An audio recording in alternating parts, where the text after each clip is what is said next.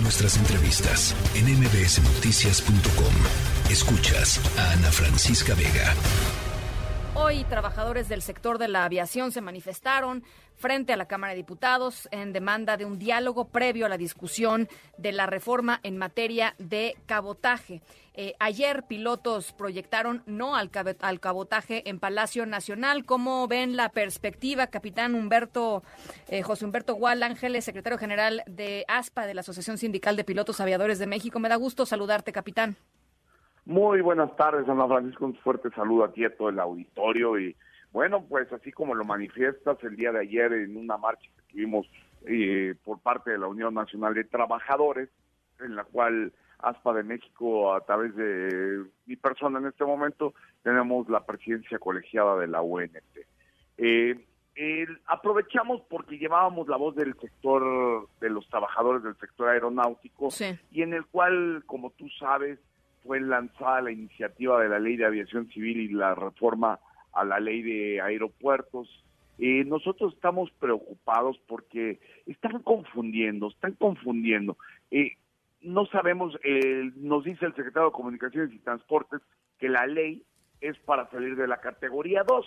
Eso fue lo que ha manifestado. Entonces ya, ya un problema en el que está metida la, la Secretaría de Comunicaciones y Transportes ya lo está turnando al poder legislativo para hacer una evidentemente un este deslinde de sus responsabilidades. yo me pregunto entonces cómo le hacía le habíamos hecho los años anteriores que no teníamos esta ley, ¿verdad? Y están confundiéndola con un tema de cabotaje que, que no tiene nada, absolutamente nada que ver. Y ahora dice que es necesario toda esta ley para salir de, de la categoría 2. Entonces estamos preocupados porque evidentemente el cabotaje es una, eh, una afectación específicamente a la soberanía nacional y a los intereses de la nación. A ver, para, para la gente que nos está escuchando, que quizá no haya, eh, eh, no, haya oído hablar sobre, sobre cabotaje, es la posibilidad de que aerolíneas extranjeras, extranjeras operen vuelos nacionales en nuestro país, entre otras varias cosas. Pero digamos, esa es una de las más graves, ¿no? Efectivamente eh, seríamos el único país prácticamente del mundo que lo aceptaría de una manera eh, directa. Y yo te lo digo, ¿qué dice el mismo convenio de Chicago? Que debe ser una, una cuestión de reciprocidad real, efectiva y equitativa. ¿A qué me refiero con real, efectiva y equitativa? Eh, te pongo el ejemplo de Singapur y China. Singapur evidentemente quería un cabotaje abierto con China y le decía, vamos a hacer cabotaje, le decía China, oye, ¿cómo vamos a hacer un cabotaje real, eh, efectivo y equitativo si tú solamente tienes un aeropuerto y yo tengo infinidad de aeropuertos? Pues y es lo mismo que si nos dijeran a los mexicanos de Panamá, oye, te, autorizo yo un, cabotaje eh, equitativo, pues, evidentemente, ¿qué le van a decir? ¿Qué vamos a decir los mexicanos? Si tú tienes un aeropuerto, mano, no inventes. Aquí venimos a, los mexicanos hemos invertido en infraestructura a través de nuestros impuestos para que sea producto del trabajo de los mexicanos y que el dinero se quede en México, no para que llegue un extranjero, opere la infraestructura mexicana y se lleve el dinero para otro país, ¿verdad? ¿Cuál es la afectación, este, ya, que ya, ya que hablas de pesos y centavos, que creo que es importante ponerlo también en esos términos, cuál es la afectación que ustedes están previendo? Mira, tenemos 1.5 millones de trabajadores directos en el sector aeronáutico, representamos el 3.5 del Producto Interno Bruto, eh, estamos hablando que aproximadamente 38 mil millones de dólares es de produce el sector aeronáutico. De pura nómina, de pura nómina en el sector aeronáutico se estiman arriba de los 400 millones de dólares anuales. Entonces tú a eso quítale el, ISR y ese sería el boquete financiero que daríamos. Pero todavía yendo un poquito más allá, el aprobar de esta manera la, la ley como la mandaron, con, sin un análisis, en realidad sin un análisis, de inmediato, de inmediato, México tiene, eh, es más caro tener, por ejemplo, te voy a poner un avión, porque nos hemos enfocado únicamente en la aviación comercial. Yo quisiera mencionarte la aviación ejecutiva. Es la cuarta más grande, tercera o cuarta más grande del mundo.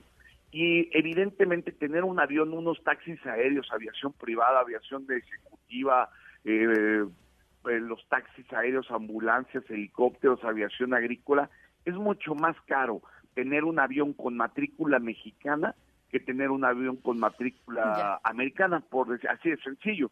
¿Por qué? Porque los seguros, los impuestos, es mucho más barato tener el avión en Estados Unidos. ¿Qué van a hacer todos los demás?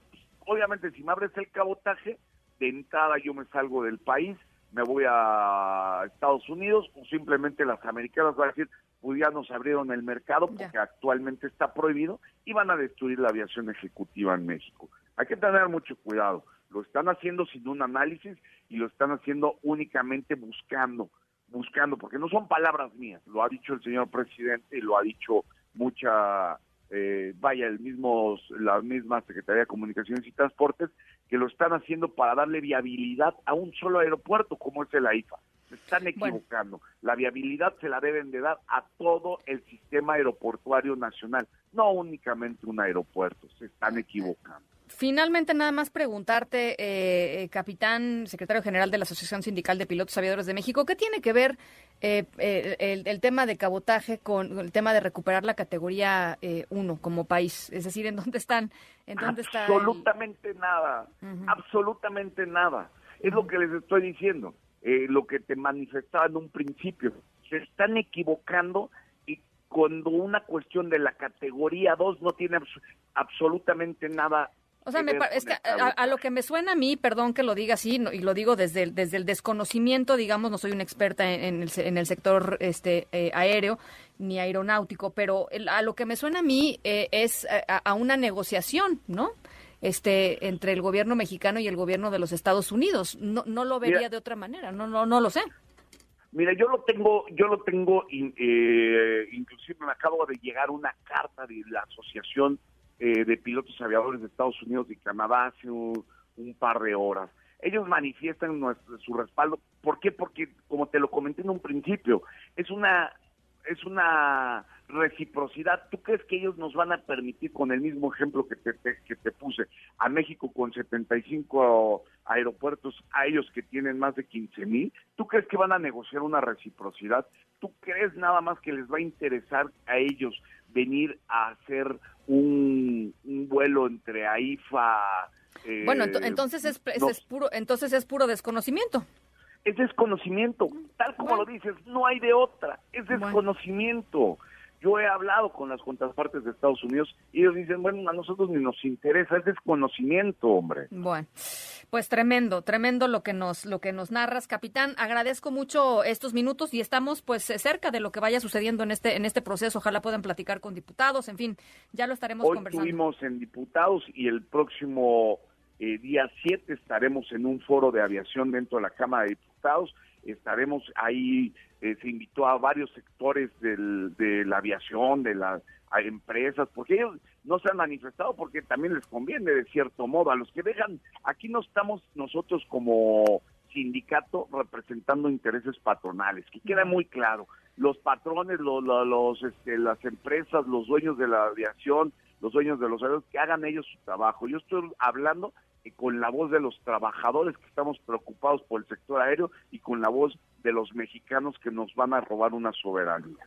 Bueno, pues ahí está. Capitán, muchas gracias. Hasta luego, cuídate mucho, un fuerte abrazo. Igualmente, abrazo. La tercera de MBS Noticias.